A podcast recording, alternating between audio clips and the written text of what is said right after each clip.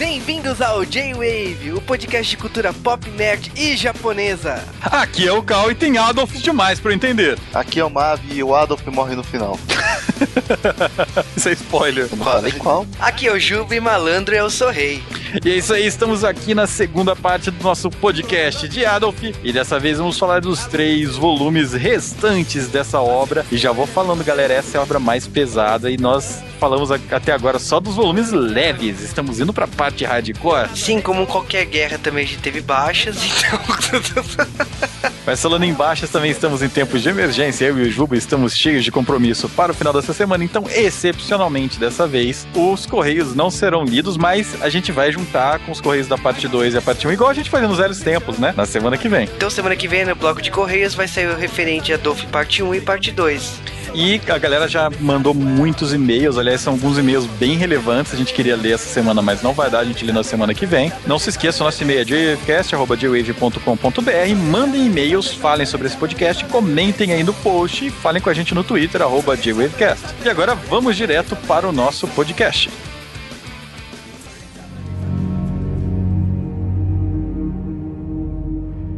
No último episódio de J-Wavecast, Conhecemos Sorrei, que foi nas Olimpíadas de Berlim para encontrar seu irmão. mas ele se dá mal porque o irmão acaba morrendo e ele se mete em um monte de confusões com o governo alemão. Numa investigação, ele acaba descobrindo que a morte dele está ligada com o artista Richard Wagner. E do outro lado do mundo, no Japão, nós somos apresentados a dois alemães. Watch, um alemão no Japão. Ah, confuso. Falando de dois alemães, né, um alemão e um judeu chamado Adolf Kaufmann e Adolf Kamel. Dois alemães chamados Adolf que são amigos e são dos dois únicos alemães de Kobe? Aparentemente, não. Mas nosso herói Sorrei volta para o Japão e acaba se metendo mais intriga e confusão.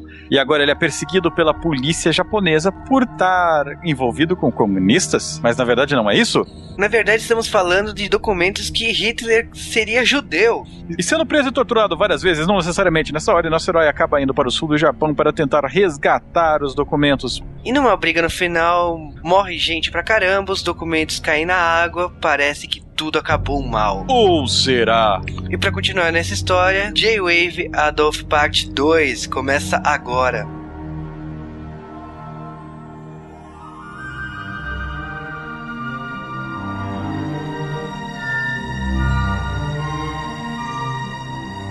E a primeira coisa que eu tenho pra dizer sobre o volume 3 é que foi tudo uma mentira. Cara, depois de um final cheio de teorias que nós fizemos no podcast anterior, você descobre que rola o maior retcon da história. É isso aí. Inspirado pelo grande Stan Lee, Osamu Tezuka simplesmente fala que ninguém morreu naquela história a não ser o detetive Nigawa e o irmão da professora Kojiro. O resto tá tudo vivo. Porque não dava, né, cara? Eu acho que ele só não conseguiu ressuscitar esses dois porque não dava. E os dois nazistinhos que tava com o Lamp, né? Morreram também. Ah, mas whatever aí.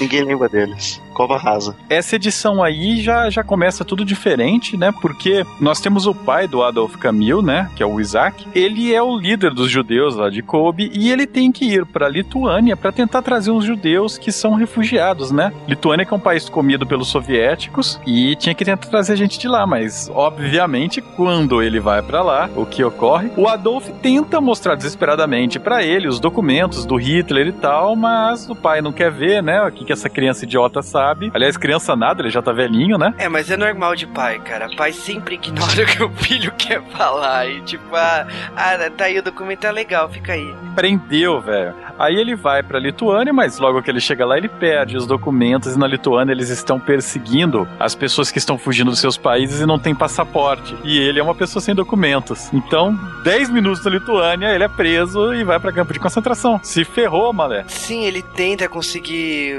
um passaporte. Aliás, ele nem pode pedir outro passaporte porque ele teria que pedir pra Alemanha, porque ele era um cidadão alemão. Mas ele, mas ele tinha amigos no consulado japonês, então se as pessoas falassem que ele era japonês e que ele podia fazer isso, salvaria a vida dele, sabe? É só quem vai acreditar, né? Os caras não Ah, acreditam. mas se tivesse alguma autoridade pra falar, resolveria. Claro que não tem. E é mais engraçado que nesse momento da história eles queriam levar os judeus, um- no caso 500 judeus refugiados, num barco até o Onde Japão. E depois do Japão para os Estados Unidos. O pai do Ado Adolf, o Isaac, ele não consegue, ele fracassa, ele vai acaba indo pro campo de concentração e com quem ele se depara? Ele se depara com o próprio Adolf Kaufmann. Que até reconhece, ele demora ainda para lembrar, mas ele reconhece e fala, ah, é o pai do Camil, mas é melhor eu fazer de conta que eu não reconheço. Nazistinha. Mas enquanto Pô, isso. Podia ter falado que ele era japonês, né, cara? É verdade. Não, já resolvi ali. Ah, É, não, esse não, cara aí é não- não se japonês. queimava queimava o cara. Só que, enquanto isso, já que você falou de japonês no Japão, o nosso herói, o Sohei Togi, ele voltou à vida, né? Ele saiu lá do campo dos mortos e ele começa a falar com a professora Kodiro, que daquele tiro que ela tomou também foi só de raspão na testa dela, né? Ele passou pelos dois, pelo meio dos miolos, não fez nada. Ela fala pra ele que ela conseguiu salvar a porcaria dos documentos contando a origem de Hitler. Eu não acredito. Cara, Seu- todas as folhas, mas todas as folhas caíram em cima de pedras naquela cena. Elas não caíram no mar. Ai, cara, muito bom. Nossa, cara, isso é papel alemão de qualidade, né? Ele desvia da água. Cara, Porra, a maresia teria detonado, cara. As gaivotas, né, que estavam lá. nossa, é muito triste. Eu acho que o Lamp ele sobreviveu à queda quase que ele quicou nos papéis, sabe? E ela fala isso, mas ela fala que não vai dar os papéis pro, pro Tog, porque o Tog ele tá sendo visado, né? A polícia, por mais que acredite na versão dele, que ele não matou ninguém, porque eu- tem mil motivos pra isso, sabe? O Nigawa tinha escrito uma carta falando: olha, eu vou morrer, e não é culpa desse cara. A professora Kodiro viu e tal, por mais que tenha essa galera toda pra provar, esse documento não prova nada, só prova que o Coringa, então, continuando, o que acontece é o seguinte: então ela fala que vai ficar com os documentos e vai devolver pra ele numa hora propícia, ou vai esconder ele até uma hora propícia. E aí aparece o Lamp, o imortal, e tenta matar o Sorrei de novo, porque agora que se foda o Hitler, né? Pra ele os documentos molharam todos, ele simplesmente quer matar o filho da puta que matou a filha dele. Claro que ele não consegue, porque o Sorrei é, mesmo maneta, ele é imortal. Ele um prédio de 10 andares, o Lamp cai de, de pé e sai andando, sabe? Todo Pô, feliz. ele levanta a cabeça sangrando, olha pro cara e fala: Eu vou te fuder. E vai embora, sabe? E aí as- os, os oficiais acreditam na história do, do Sorrei e tal. é. Meio que fica por isso, né? É, o, o Miguel limpou bastante a barra dele, né? Isso aí graças a uma carta do, do detetive de passagem, né? É, e a Kodiro, ela tá com esses documentos e ela não quer ficar com eles, né? Porque ela é muito visada, porque acha que ela é comunista e eventualmente vão pegar. Acham não, né? Tem certeza que ela é comunista, né? Aquela comunista da Kodiro, o governo japonês Mas ela é. Ela- é deturpadora de inocentes. Então, o que, que eles querem fazer? Ela quer passar esses documentos para alguém que ela confia. Então, já que esses documentos são sobre a origem de Hitler, sendo judeu, eu vou passar isso para um aluno meu que é judeu, que coincidentemente era Adolf Kamil, teoria do Japão com oito pessoas. Isso é culpa do, do Eiji Yoshikawa, autor de Musashi, que provou que o Japão tem oito pessoas apenas. Mas 20 metros quadrados, né? 20 metros quadrados, cara. Mas ela vai lá, ela passa os documentos pro Camil. Do- Aliás, é bem inteligente o jeito que ela passa. Ela dá N cópias falsas pra ele, porque vão roubando ele mesmo, sabe? Oh meu Deus, ah, essa cópia foi roubada. Ah, eu já sabia. Ó, aqui essa outra. Oh meu Deus, essa cópia também foi roubada. Eu também sabia que essa cópia ia ser roubada e. Porra, fala sério. Não, mas ela é mais inteligente que todo o resto dos personagens do mangá até então. Mas ela pensou, né, cara? Porque depois de tantas pessoas visando a porra do documento, era óbvio que ela tinha que fazer isso. Acaba que o documento tava na. tava numa estação e Adolf Cameron foi lá buscar, né? É, eu- eu- bom, isso leva muita- levanta muitas perguntas, porque ela tava sendo vigiada, né? Ninguém viu ela indo na estação deixar os documentos lá.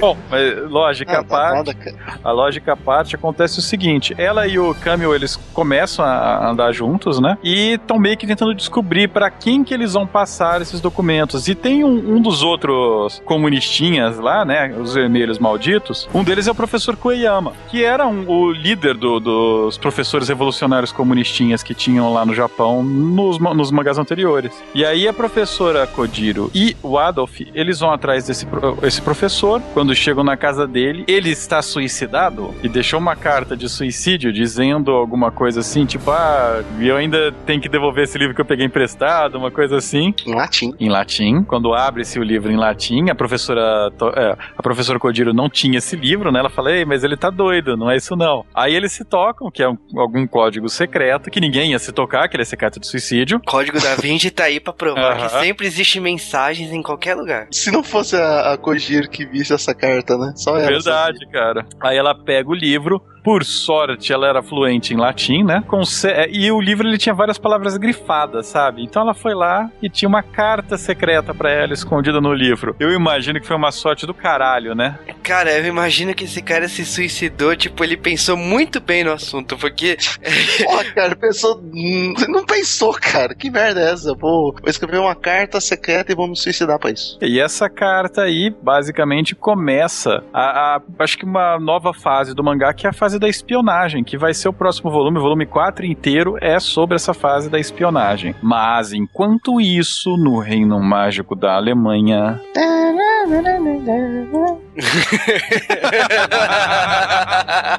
Cara, no Reino Mágico da Alemanha a gente tem o Adolf Kaufmann praticamente sendo lobotomizado pelos alemães e, e, a cada momento ele vai ficando frio, ele vai perdendo qualquer emoção humana. Então nós já somos apresentados a cena que o Adolf Kaufmann vai encontrar o pai do Camille, né, o Isaac Camel. É, na verdade é um pouco mais denso do que ele encontrar. Chega um dia a escola fala assim: então, eu vou escolher você, você e você. Os mestiços, né, que não são sangue puro, né? Fala, ah, vamos, vamos provar a sua lealdade ao, ao regime. Beleza, chega aí. É, alinha com um bando de prisioneiros e beleza, passa o ferro aí. E eles têm que começar a matar os caras. Só que, coincidentemente, quem que tá na, no paredão. Cara, que coincidência. Não. Puta merda. Alemanha feita com oito pessoas.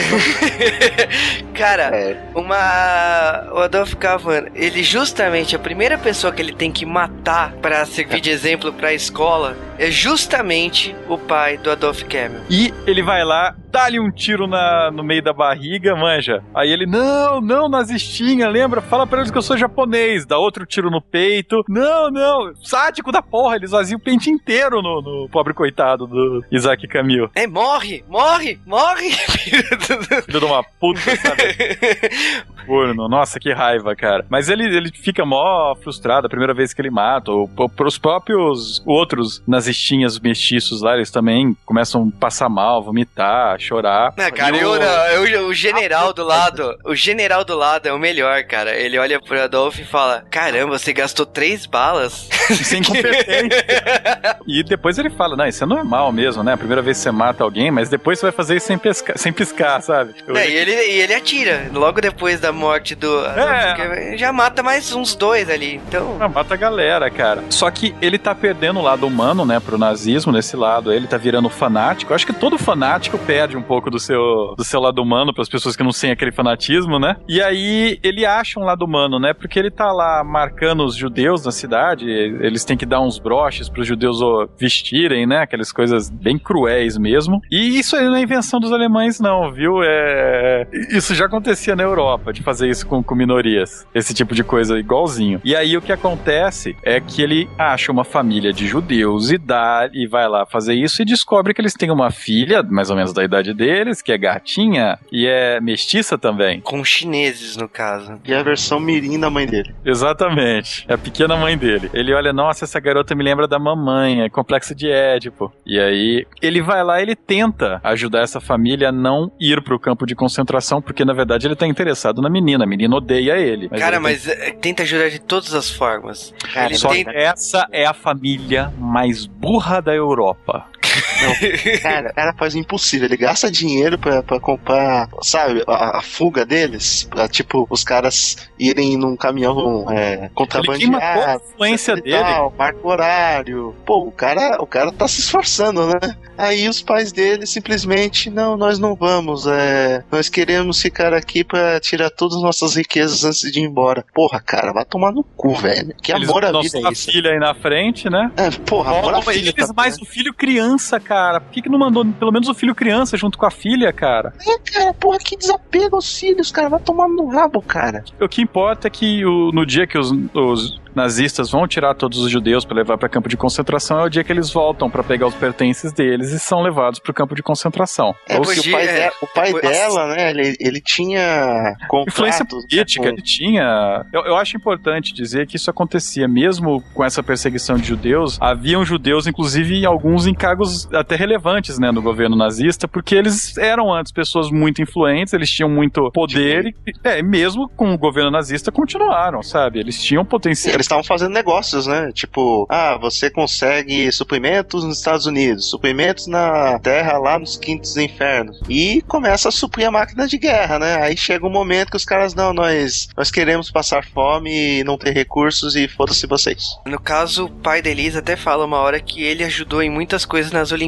na Alemanha. Então, o governo alemão tinha que pagar pau para ele, tinha que apoiar, eles tinham que manter ele lá, não tinha essa de ah, mas ele o governo, Os soldados não estão nem aí, eles vão lá, rasgam os documentos que são assinados por ministros de verdade, são documentos de verdade, sabe? Isentando. É tem o exército, o exército alemão e tem a SS. E a SS é um bando de fanáticos estúpidos, né, cara? É, então fanático. os caras começam a cagar com tudo. Não é questão de. Eu acho que tem que deixar claro, ser neutro aqui, que a SS não era incompetente. Não, sim, mas é que, tipo, a, caras, a SS tipo, é, uma, é uma tropa são, de elite. Eles não são, eles são fanáticos, entendeu? Não, Os caras não vão agir doentes. logicamente. São totalmente doentes. Só que o que acontece é que com isso daí a gente termina meio que esse capítulo 3 do mangá, né? A Elisa indo pro Japão, né? O, o Adolf Kaufman, ele pede pro Adolf Camil buscá-la e levar pra casa da mãe dele, né? Mas hum, ele muda de ideia, ele quer pegar a menina pra ele, né? Cara, Usão. que furada de olho, né, cara? Mas, mas acontece basicamente isso. A Elisa, só a Elisa vai, não sabe o que aconteceu com os pais, e eles ainda estão esperando pelo pai dele, né? Pelo, pelo pai do, dos Camil, que foi lá e morreu e ninguém sabe que morreu. Eles acham que tá na Lituânia preso. E o mangá termina assim, tipo, um monte de coisa indefinida. O que, que é esse negócio de espionagem, né? Quem que é esse tal de Ramsey que o Adolf Camil tem que ir atrás agora? O que, que vai ser da vida do, do nazistinha, agora que ele não tem mais nada que segure lá do mano dele lá na, na Alemanha? E o que, que vai virar do Todd?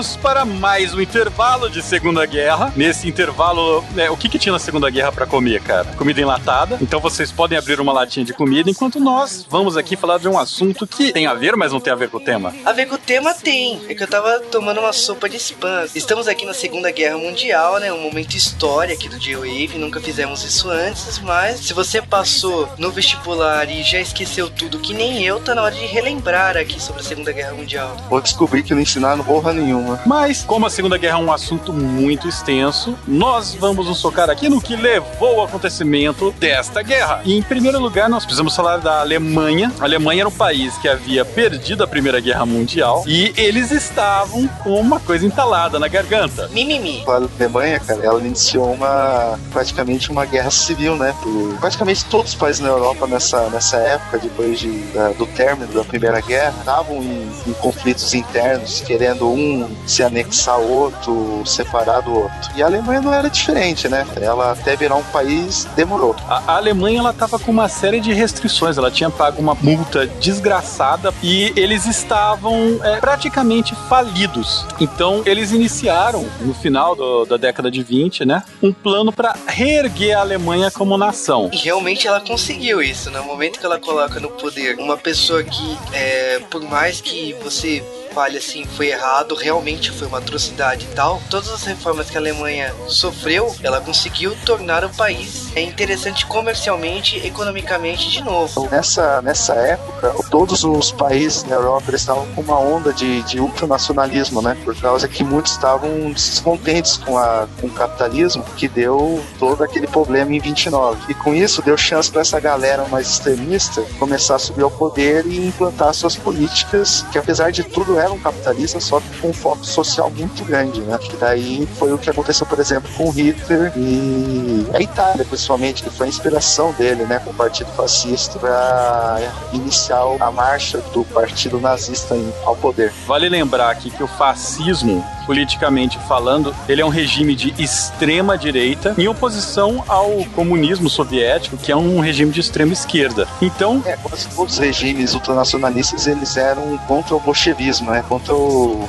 o comunismo nessa época. E ainda assim eles tinham um forte apelo populacional na, na, na, classe trabalhadora. Como, por exemplo, é o nome do partido nazista. O vermelho da bandeira deles significa o trabalhador. Uma coisa importante aqui que foi citada a crise de 29, o mundo estava se recuperando de uma crise, menos de 10 anos, vamos culminar por uma segunda guerra, porém, você já tinha sinais disso na metade da década de 30, então significam 5 anos depois da crise de 29. E isso você vai entender bem no comecinho do mangá do Adolf, quando você vê que realmente a Alemanha já estava investigando fatos que iam culminar numa guerra, o Japão também estava em guerra com a China, uh, em conquista de territórios, eles estavam querendo o norte da China, eles conquistaram Hong Kong, que era uma colônia da Inglaterra na época. E Taiwan, que na época era a República da China. Indo pro lado do Pacífico dessa guerra, né? Nós temos que o Japão, ele na verdade ele estava em guerra desde que o, o governo Meiji tinha se consolidado. Então ele começou a guerra com a Coreia é, no, no, final do, do século XIX. No começo do século XX ele já estava em, em guerra com a Rússia. Então, pro país, né, pro Japão, era uma questão de expansão absurda o que eles estavam vivendo. E é, a cada momento que eles expandiam. Né? É, o Japão é um país com é, poucos recursos, eles foram apresentados ao mundo ocidental e precisavam de recursos. E a maneira que eles acharam era pegando dos outros. É, mas o Japão era um país com poucos recursos, por quê? Primeiro, porque eles fecharam todos os portos pro mundo, ele só foi reabrir na era Meiji. Todas essas conquistas, inclusive ilhas na China, ilhas perto da região lá de Hong Kong, é, como também o próprio Okinawa, tudo isso aí tá em discussão, tá em briga até hoje. Então, por exemplo, tem ilhas entre a China e o Japão que até hoje existe uma guerra, não é uma guerra tão forte, é uma guerra mais política, né, entre acordos de, de quem é quem aquelas ilhas. Até hoje não se sabe se é do Japão ou da China. É, é, interessante dizer nessa época que todas essas ilhas perdidas lá no meio do caminho, elas estavam vítimas do colonialismo europeu. Nós tínhamos centenas de pequenas colônias europeias espalhadas. A China mesmo, ela manteve-se razoavelmente independente, mas ela era praticamente um principado das potências europeias. Diferente do que a gente tem hoje com uma grande nação chinesa, naquela época nós tínhamos dúzias de nações razoavelmente grandes, né? O Tibete, tá sempre brigando por sua independência, era uma nação separada. É, tínhamos países como a República do Xinjiang, que nós tínhamos vários países que hoje Ali estão na englobados na China. China era um horror, cara. Era tanto país fragmentado que não dá nem pra dizer que era país, né? Indo um pouco pra Europa aí, temos que falar que a Alemanha e a Itália foram os dois últimos países a se formar nessa época. Independente da história de cada país aí, Portugal, França, que já tinha uma história política de formação há alguns séculos, o Alemanha Alemanha e a Itália, elas se formaram a partir de vilas e são países recentes e se você prestar bem atenção, são países que puxaram essa Segunda Guerra Mundial. É, e tipo, a Alemanha, ela, tipo, que foi do, do, das causas do, do estopim, né, do, do, da Segunda Guerra foi o fato de, de todas as províncias que estavam em, em, meio que uma, um conflito civil, todas elas, quando começaram a se unir, elas passaram a reivindicar territórios, por exemplo, na, na República Tcheca, na Tchecoslováquia, antiga Tchecoslováquia, ali para perto de, da Polônia, é, territórios na França, como a Alsácia-Lorena, sabe? Então, tipo, eles queriam esses territórios que eram de é, habitantes descendentes alemães, né, que falavam a língua local e que voltassem a fazer parte do grande império germânico que, que na Primeira Guerra existia. Então foi aí que começou uma série de anexações por parte desses países: Alemanha, Itália, é, Polônia e União Soviética todos eles que reivindicavam territórios e começaram a, a botar na prática essas reivindicações. Aí a Alemanha, achando que estava no direito, começou a botar olho grande na República Tcheca e na Polônia. A República Tcheca é, um, é como se fosse um chocolate, sabe?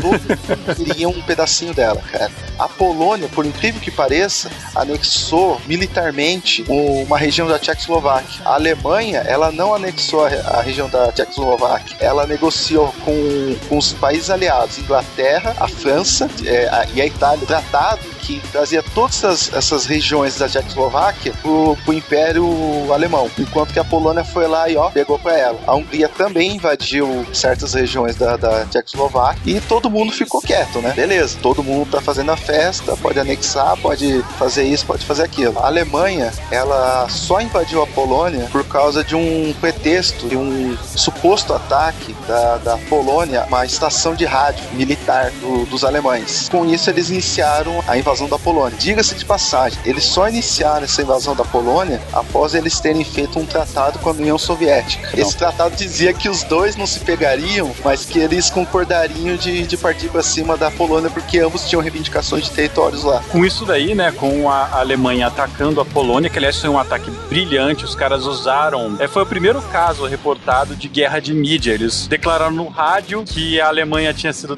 derrotada, que a Polônia era vitoriosa e declararam no rádio que era um dia de comemoração. Então os soldados todos foram descansados dos quartéis, o exército alemão chegou e pegou todo mundo desprevenido. Isso foi genial, na minha opinião. Só que do outro lado da Ásia, nós estávamos tendo já uma guerra, o Japão ele estava brigando com todo mundo, queria um pedaço de tudo e entrando na China, né, conquistando cada vez mais pedaços da China, ainda sem querer colocar a mão nas colônias dos europeus, né? Ele acaba entrando muito perto da Mongólia, onde ele encontra os soldados soviéticos. E toma um pau. A partir disso, o Japão faz um tratado com o Stalin, falando: olha, não agressão, não vamos brigar. E Stalin, como é um menino moço, né? Todos os tratados que Stalin faz, ele tenta manter até o último instante. Ele não quebrou os tratados. Ele não quebrou, é o cara mais honrado da guerra. Impressionante. Do outro lado, que quando o Japão viu que não seria uma boa ideia para a direção da Rússia, ele prepara uma, um ataque triplo, que é minar rapidamente, como as potências europeias elas estão ocupadas com a guerra na Europa, ele fala, vou roubar essas colônias para mim. Então ele prepara um ataque em vários frontes, indo na direção da China, indo na direção das colônias inglesas, francesas e holandesas que estavam lá, e também para evitar a rechaçação americana, eles falam, vamos minar as tropas americanas que estão no Pacífico. Então eles fazem vários ataques, incluindo um ataque de Pearl Harbor, numa, num espaço de tempo curtíssimo. Eles fazem e... um ataque de 360 graus, então, Japão. É, beleza, tá tudo que tem em volta, ok. Sabe esse ataque em 41, vê que a guerra na Europa já tinha começado, né, cara? A guerra já tava comendo na Europa. As colônias em 41, e cara, foi rapidinho, cara, conquistaram e... tudo ali. Conquistaram tudo. E é, e é interessante porque em 41, que é o momento que a gente vai parar de falar da guerra, não parecia que havia chance alguma das potências aliadas vencerem a guerra. E o mais impressionante é que tanto os aliados quanto os, os membros do, do eixo, que inicialmente era a. Eles falavam mal do Japão, cara, mas falavam mal por causa dos japoneses, cara, massacraram o chinês a dar com pau, velho. Cara, a pergunta que não quer calar: se o Japão conquistou tudo isso na Ásia, ele trocou o exército? ter feito algumas trocas. Ah, então, nesse momento, vamos parar desse intervalo, né? Porque o Juba já tá vendo as cartas de war dele aí. ah, não, cara. Se, se ele conquistou a asa. Então, vamos voltar para o nosso podcast sobre Adolf.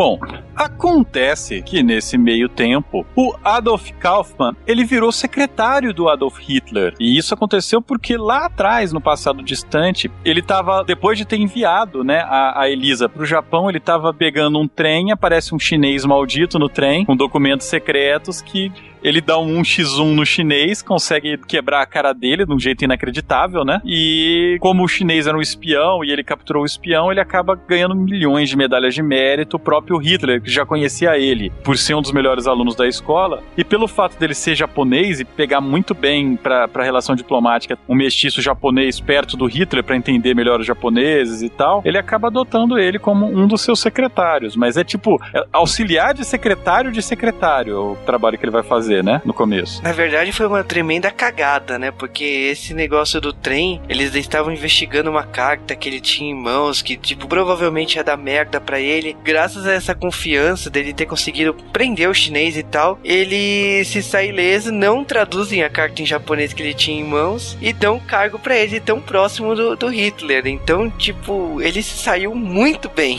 Porra, de suposto pra ele contrabandista de judeu, ele virou literalmente o braço direito do Hitler, né? É, e a gente vê que o Hitler tá bem pirado, né? Agora que ele tá perto do Hitler, a gente vê bem o momento que o Hitler tá bem ruim da cabeça. É, que ele vai trabalhar com ele na Toca do Lobo, né? Começa a mostrar todos esses personagens históricos dentro da, da história do Hitler, né? É, a Eva Braun e o Hitler, como que era a relação deles, a Toca do Lobo, a, a paranoia do Hitler.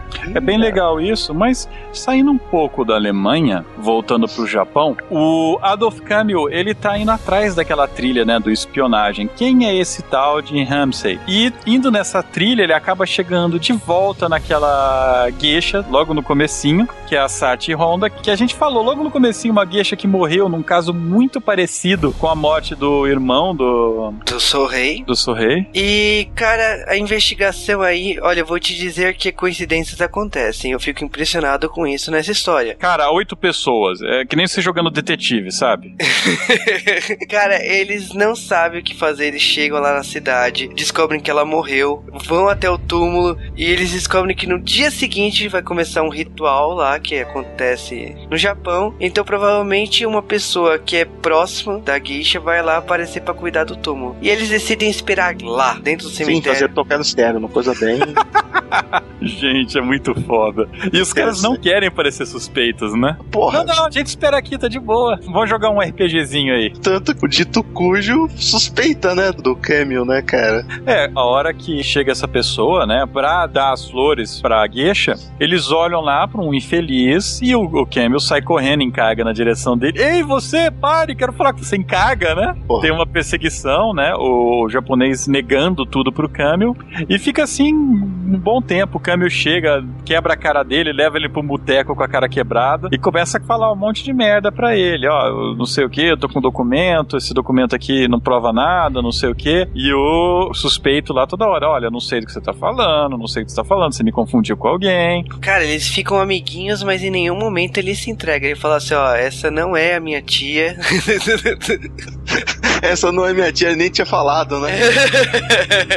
e aí o, o Camil vai indo embora e ele é espancado por uns japoneses gordos, porque é, ele é forasteiro. Os caras tão bêbado, acho que o cara é espião toda essa, essa merda. Aí o outro toma partido na briga de bêbado e fala: Não, pera aí, esse cara é conhecido meu, eu vou levar ele para casa. E aí os japoneses, eles ficam com medo desse cara, não porque ele tem cara de forte, mas porque ele é filho do coronel Honda. Estamos falando de Yoshio Honda, o Rondinha, que leva então o câmbio para casa dele, já que, tipo, não tem motivo nenhum, ele só leva, sei lá por quê. E rola, rola uma conversa entre os dois, falando desse documento, falando falando do Ramsey. Por que dele vira casaca, né? E a gente descobre que o Rondinha, na verdade, ele tá roubando informações do pai dele, ele tá roubando documentos, fotografando e dando todas essas coisas pros espiões. É, ele era um espião soviético. Espiãozinho da porra. Ele, ele tem até todo um motivo, né? Ele... Aí que é legal, ele começa a explicar toda a posição do Japão nos últimos anos nas guerras ali na Indochina, na China, os massacres e ele fica do lado dos soviéticos, né? Porque ele, ah, não, os japoneses estão enganando o próprio povo, eles estão matando chineses a dar com rodo e ninguém sabe disso. Então é maneiro. Essa motivação dele é, é bem plausível. É porque vale lembrar, os japoneses, historicamente, né? Não seria racista, cara, mas eles têm uma. Sangue Oi? Sangue no zóio. É, mas é, é, o mesmo esquema que foi o, o antissemitismo lá. Você. Não, não é exatamente um patriotismo, mas eles têm esse espírito de de superioridade, sabe, deles. Isso só foi se derrubado depois, né? E ainda não foi derrubado completamente, mas os americanos fizeram um bom serviço. Bem, né? Mas o que acontece é que realmente é, ele tinha todo esse problema, ele teve amigos que morreram, que eram chineses e sofreram por causa desse preconceito japonês e queria a sua vingança, né? Tanto que ele era um cara inteligente e tal, mas falhava nos exames para entrar para a escola militar de propósito. E ele acaba escapulindo, né, que a gueixa que morreu era uma tia dele, mas que a família não gostava porque ela era comunista. Só por isso, não por ela ser uma gueixa. Não. Bom, ele, ele acaba assumindo então que ela é tia dele, mas o Adolf Camus enche o saco desse lenga-lenga, ele fala que não é o espiãozinho, não sei o que, acaba desistindo, fala, ó, tô indo embora, que se foda, os caras Ele quer quase se se livrar matam, né? eles serem revelados, finalmente, né, cara? Alguém esperto, né? Podia ter feito isso lá no começo do mangá, né? Mas... Muitas pessoas deixariam de morrer por causa disso, inclusive o pai dele. Que vai dar, inclusive, pro espião russo, que inclusive ia cobrar, ia pagar um milhão de ienes, né? Mas, É. de qualquer jeito. E aí que ele vai embora, né? O Adolf Campbell fica putinho e vai embora, desencana dessa bosta. E o pai do Honda vai lá, vê a foto da gueixa, dá uma bronca, explica por que, que não gosta, porque é comunista e tal. E aí a gente tem meio que a continuação, né? Desse lado do, do espionagem do mangá, que o, o Rondinha ele acaba concordando, né, com esse negócio do documento e vai fazer um encontro com o dono dos documentos, né, Pra perguntar, como ele é honra japonesa, se ele pode ou não usar os documentos para aquilo. Nossa, agora a parte começa a ficar boa. Vou até me ajeitar aqui. Porque nesse momento a gente descobre que o Japão. Here comes a new challenger, né, cara? Porra, Rondinha é foda. E aí conhecem-se as pessoas, eles fazem uma reunião lá na obra, porque o que aconteceu foi o seguinte, o Sorreitoga ele foi convocado pro exército. Pelo fato dele ser maneta, na verdade ele tem a mão, mas ele não consegue movê-la, ele foi dispensado do exército e ficou lá trabalhando em brigadas da vida, né? Tentando trabalhar em brigada de incêndio, trabalhando em Isso. construção e ainda morando com a Mieko, mais ou menos, né? E aí o que acontece é o seguinte: eles vão lá, fazem uma reunião, a professora Kodiro, o Adolf Camil, o Rondinha e o Sorrei, e a Mieko vê o Rondinha. Porra, ela vê daquele jeito, cara. Bateu o olho, gamou. Tudo mudou, cara. Tudo mudou a partir de agora. Não, você descobre que o Rondinha, na verdade, é Here Comes a New Challenger, né? Ah, cara, é, o cara, tô falando, o cara é foda, velho. Japão se sente ameaçado, ele até chega pra ela, ó, não, nele você não vai. O moleque aprendeu a fazer o cuscuz de cedo, cara. Mas eles até concordam, né? Vamos passar os documentos pro Rondinha e o Rondinha vai passar pro Ramsey. E quem é Ramsey? Cara, o Hansei é um cara que quando ele entra na história ele é foda pra caralho, mas ele não interage com ninguém. E ele é um merda no final. Ele é um espião que existiu de verdade. O nome dele é Dr. Richard Sword. Ele é um espião, ele tá infiltrado em alto escalão do Partido Nazista, da imprensa alemã. Inclusive, ele tá no Japão por causa dessas infiltrações onde ele tá. Só que ele é um, um espiãozinho dos comunistas. Ou seja, ele é um nazistinha comunista, agente duplo, safadão. E aí você pensa, esse cara é foda, ele é uma figura histórica importante, porque Tá vivo até agora, tem que ser bom, né, cara? não, ele, ele fez muita merda e tal. E aí começam a fazer uma caçada às pessoas que eles acham que são espiões e pegam ele de primeira. e ele confessa, ele confessa, né? Cara, o, o plano que era entregar pra ele se tornar um caso mundial, né? Expor, né, que o Hitler é descendente de judeus e tal.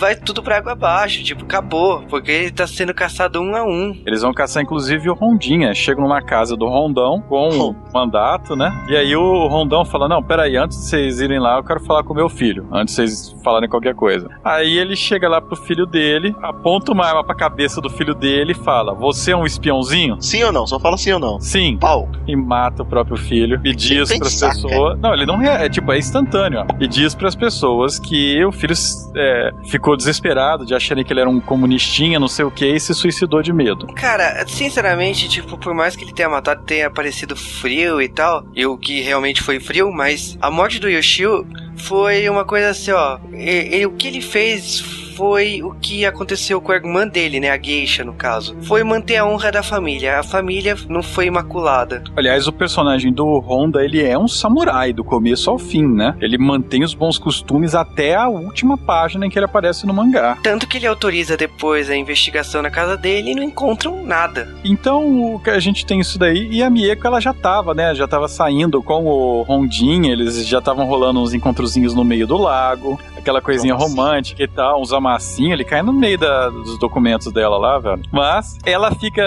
toda tristonha quando descobre que ele morreu, né? E some, né? Deixa uma carta pro Togi. Olha, eh, me desculpa, mas você, eu descobri que você é o segundo maior do Japão e não tem mais briga. Pô, e... mas com a morte do cara, ele devia ter passado toda a lista, né, cara? É, mas, tipo, ela já foi arrombada, sabe? Que horror. Tadinha dela. Uma no santa. coração, no coração, mano. Uma santa. O coraçãozinho Puritana. dela está arrombado agora. Não tem mais espaço pra amor lá. É, coraçãozinho, é. Vale aqui lembrar que, em paralelo a esse romance, essa depois seguido da morte do Yoshio, os documentos do Hitler estão enterrados ainda na casa do Honda. Eles estão debaixo lá da, da árvore. Porra, cara, isso daí é carne de vaca, né? Todo mundo faz isso, né? Ah, vamos esconder. A árvore, aposto que essa árvore foi plantada com uma semente daquela árvore que caiu no começo do mangá.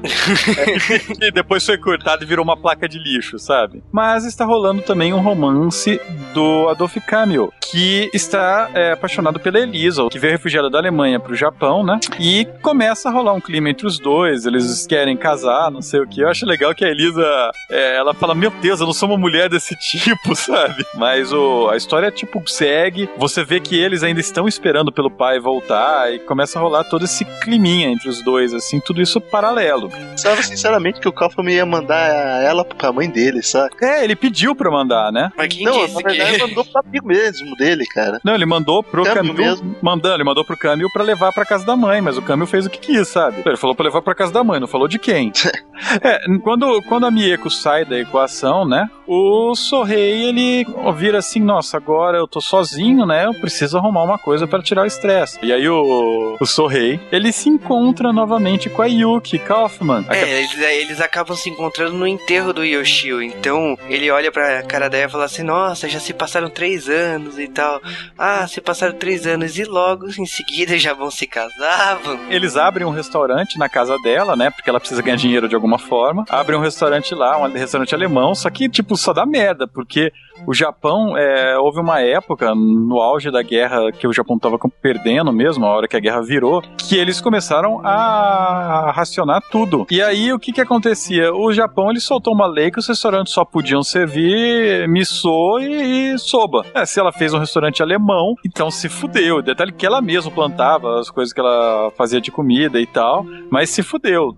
O restaurante alemão foi pro saco, é obrigado a servir comidinha japonesa sonsa. É, tipo, eles não podem abrir um negócio por causa que a economia do Japão tá em estado de mobilização de guerra. Que é estranho, mas tudo bem, aceitável. Mas do outro lado do mundo, o Adolf Kaufmann, nazistinha profissional agora, a gente acaba descobrindo que Hitler sofre um atentado, que por acaso é, é um filme famoso esse atentado, né? Stauffenberg. Eu me recuso a dizer Operação Valkyria.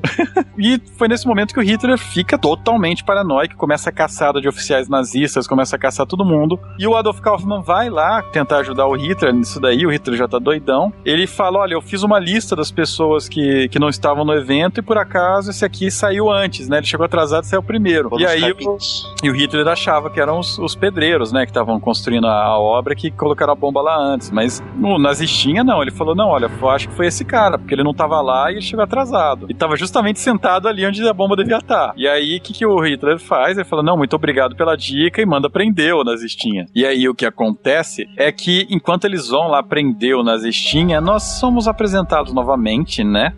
Ao Lamp. O fodão Lamp, né? Fodão é um imortal Lamp que ele olha lá e ele era amigo do, do pai do Kaufman. Os dois eles foram presos juntos quando é, do final da Primeira Guerra, ficaram no campo de concentração francês. E o que acontece é que ele, ele gosta do, do nazistinha e tal, quer dar uma chance ele. E ele fala: Não, não, ó, o Hitler na verdade falou que não era isso, ele mandou isso aí pra testar vocês. Na verdade, quem foi o culpado é você, general. Vão prender você, manda o nazistinha prender o cara. Só que acontece que, tipo, o nazistinha ele vai pra uma missão de matar outros nazistas. E a primeira missão que ele tem é justamente matar um dos maiores generais que a Alemanha já teve. O maior general de guerra no deserto que já existiu, né? De acordo com os americanos. Não só no deserto, mas Guerra Continental também. Os ingleses apelidaram ele de Raposo do Deserto. É, mas ele manda matá-lo e ele justamente, o Raposa do Deserto, ele não gostava do Hitler, ele tava farto da, da, do Hitler fazendo aquela merda, ignorando os conselhos dos generais, né? E quando o nazistinha liga para avisar que, que vão matá-lo, ele fala, ó, tô pouco me fudendo, que venham me matar, né? Não ligo.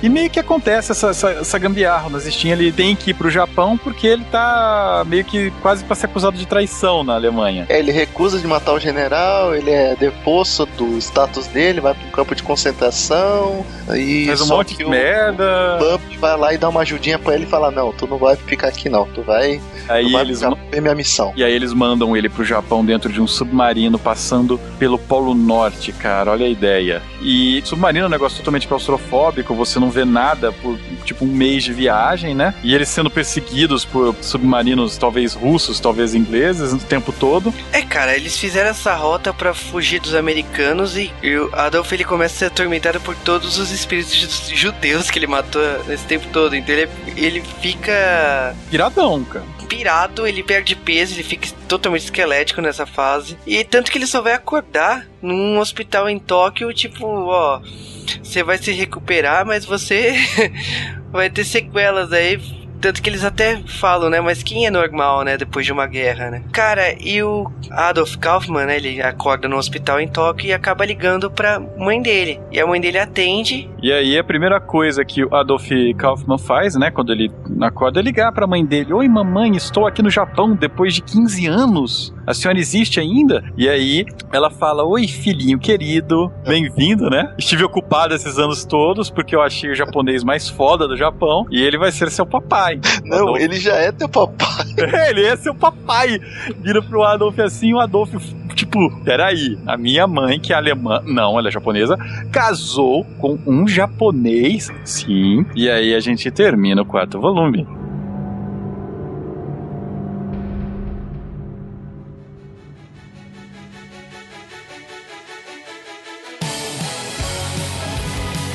E agora um segundo intervalo para esse podcast. Dessa vez vamos comer chucrute enlatado. Vale lembrar que comida enlatada foi criada por causa de guerra, né? Cara, várias coisas foram criadas por causa de guerra. É uma necessidade. Aliás, a guerra é quando a criatividade rola solta, não querendo estimular guerras por aí, mas é um fato. Mas esse bloco aqui é um bloco especial que a gente vai falar de Adolf Hitler. É um caso polêmico, né? Falar dele. É, as pessoas não conseguem ser neutras em relação a Hitler, né? E quando você é neutro em relação a Hitler, você é chamado de nazista sueco.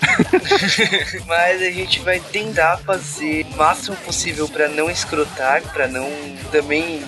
não, não veja jeito, a gente vai escrotar, mas a gente vai tentar ser o mais sério. O cara que tem um bigode retangular não tem como ser zoado, cara. Eu gosto do Chaplin, cara. Que bom, mas estamos. Ele também gostava do Hitler. que bom, de novo. Mas estamos falando de Adolf Hitler, né? Que nasceu no dia 20 de abril de 1889. Ele nasceu na Áustria, isso é importante. Então ele não é alemão, ele é um austríaco. E acabou acabou falecendo no dia 30 de abril de 1945 em Berlim. Mas o que é de importante sobre a origem de Hitler? Em primeiro lugar, vamos desmentir a teoria que é mostrada no gibi do Adolf. Ele não tem é, sangue judeu. Pelo menos ele não tem sangue judeu, sei lá, Diretamente. parentes. É, com certeza todos nós temos algum sangue judeu aqui, porque todos íamos no mesmo buraco, né? Ah, eu tenho. Cara, mas todo mundo aí tem, já é provado, né, que todo mundo tem sangue de todo mundo, assim, se você for pensar, então você encontra vestígios de povos, então povo indígena, povo da África, então é uma coisa normal, mas nesse caso específico, que é o caso do mangá, falando que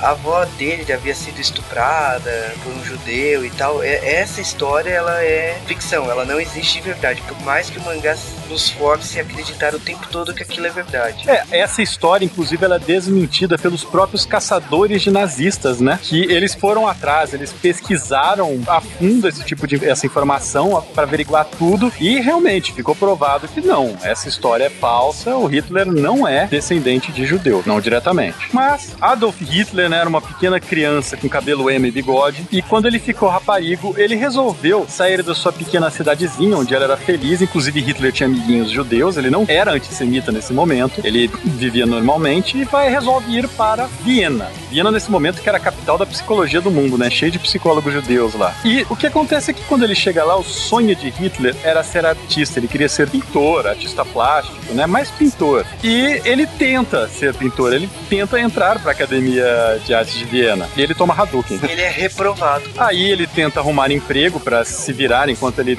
não desiste de ser artista. Só que Viena, nessa época, no comecinho do, do, dos anos 1900, era uma cidade dominada realmente por judeus. Aliás, Viena é historicamente uma cidade com grande número de judeus até essa época. O Hitler olhava para todos os lados, ele queria atrás de um emprego e ou o lugar era de judeu, era o dono era judeu, ou um judeu estava com a vaga. Era óbvio, eles eram maioria da população, é óbvio que eles estariam com a vaga. Mas o que aconteceu é que ele achou que na verdade eles estavam tirando as coisas dos alemães de fato, mas ele não teve muito tempo de elaborar nisso porque logo começa a Primeira Guerra Mundial. Durante a Primeira Guerra Mundial, o Hitler, ele tentou dar um migué, né, pra não ir pra guerra, mas acabou indo a duras penas e no final das contas ele foi um soldado muito condecorado e ele mesmo descreve a guerra como sendo uma das maiores experiências da vida dele que mudou totalmente o pensamento dele quanto ao nacionalismo. E é. muitas dessas sequelas ele levou depois na, na fundação do Partido Nazista. É, o Hitler na Primeira Guerra Mundial ele teve diversas funções aí, mas ele saiu da guerra principalmente patriota, amadureceu, vamos dizer assim, e ele assumiu cargos como mensageiro na França e Bélgica. Ele, ele esteve no campo de batalha mesmo, não como soldado, em outras funções, que acarretou é, numa força política que ele vai utilizar disso no fim dessa década, né? E também o sentimento de revanchismo, né? Que ficou muito latente nos alemães depois do, do Tratado de Versalhes.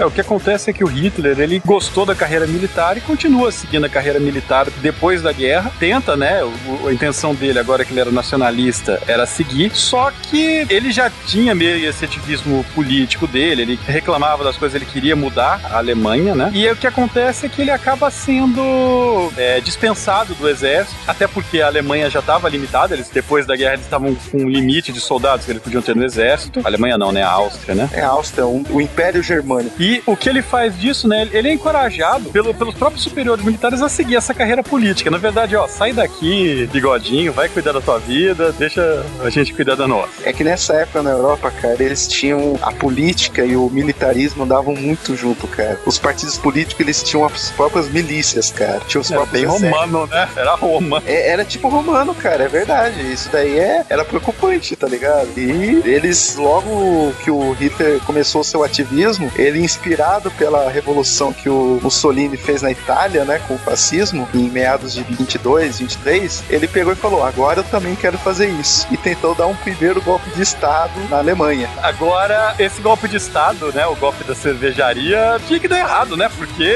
numa é, tabela. moleque pra boca, né? Mas toda a história dele começa nessa época, né? Ele é preso, fica um ano na prisão, e é quando ele começa a escrever o tão famigerado Main Camp, que é a minha luta, né? Que provavelmente você leu na faculdade. Eu não li na faculdade, eu li por interesse próprio. Não, mas a maioria das pessoas na faculdade que leu, né? tiveram que ler, foi o meu caso. Eu li por causa da faculdade. Main Camp, você também deu Legal, capital. Li, cara. E aí você começou a se achar um super vilão, né? Mas. Cara, a faculdade transforma as pessoas de diferentes formas. Eu tô virando um vilão, tá ligado? você é advogado. O que importa é o seguinte: o Main Camp, que é um livro polêmico, ele é polêmica em forma de livro. Na verdade, qualquer um desses grandes livros políticos são. No começo, ele é mais um livro realmente de situação política, as ideias de política e economia que Hitler tinha. E não é antissemita no começo. Ele descreve até as experiências que ele tem com o judeu, que ele fala que o que ele é contra não é o judeu, mas é a atitude judia de, de ter dominado o país sem ser judeu. É, o de... começo, do, o, a primeira parte do Mein Kampf, cara, é mais um, uma ode à revolução nacionalista. Ele quer que o povo inicie uma revolução é, do proletariado, por mais incrível que isso pareça, né? Torne o, o, país unido e forte, coisa que não era né, nessa época, por exemplo. E a segunda parte ele pira. Começa com essa É, história aí eugenia, doidão.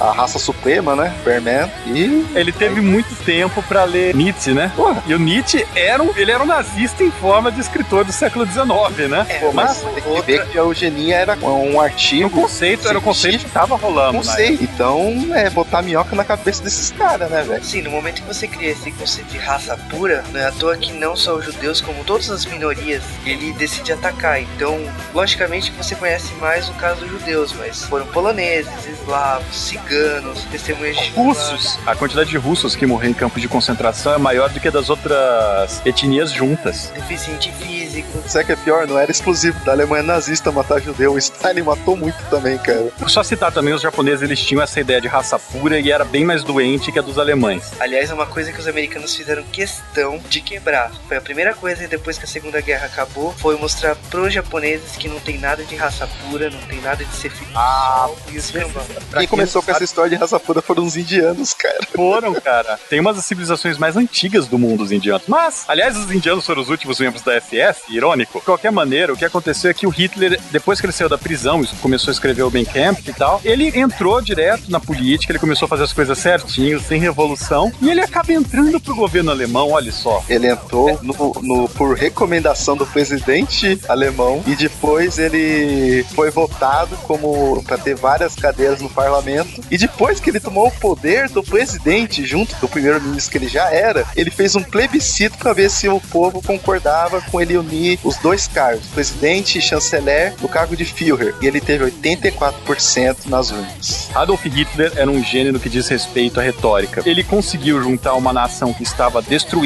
por uma guerra sem ânimo e conseguiu fazer todo mundo ficar empolgado. Você fala com pessoas que eram dessa época na Alemanha, né? E nenhuma delas é contra o que Hitler fez. Na verdade, todas elas modelo, adoram. que o modelo econômico é, americano, depois da Segunda Guerra, ele se espelhou no modelo que a Alemanha utilizou nesse, nessa reerguida. Generalizadamente, ele era uma figura que as pessoas se inspiravam nele, né? Ter feito uma nação caída aos pedaços subtanto. Várias figuras históricas que, que nós conhecemos tinham contatos com Hitler, né? E inclusive Gandhi. E uma coisa interessante é que ele foi eleito, né, como pessoa do ano da Time. Ele foi capa da Time duas vezes. Havia uma certa um certo respeito pela figura dele antes da guerra, no decorrer da guerra. No começo, ele tinha é, generais, né? Ele tinha cabeças militares extremamente é, capacitadas para fazer isso daí. da Primeira Guerra, ainda. Generais extremamente competentes que fizeram um puta de um serviço. Eles conseguiram dominar a maior parte da Europa continental, com algumas pequenas exceções, né? O eixo praticamente dominou a Europa e até mais ou menos 41, até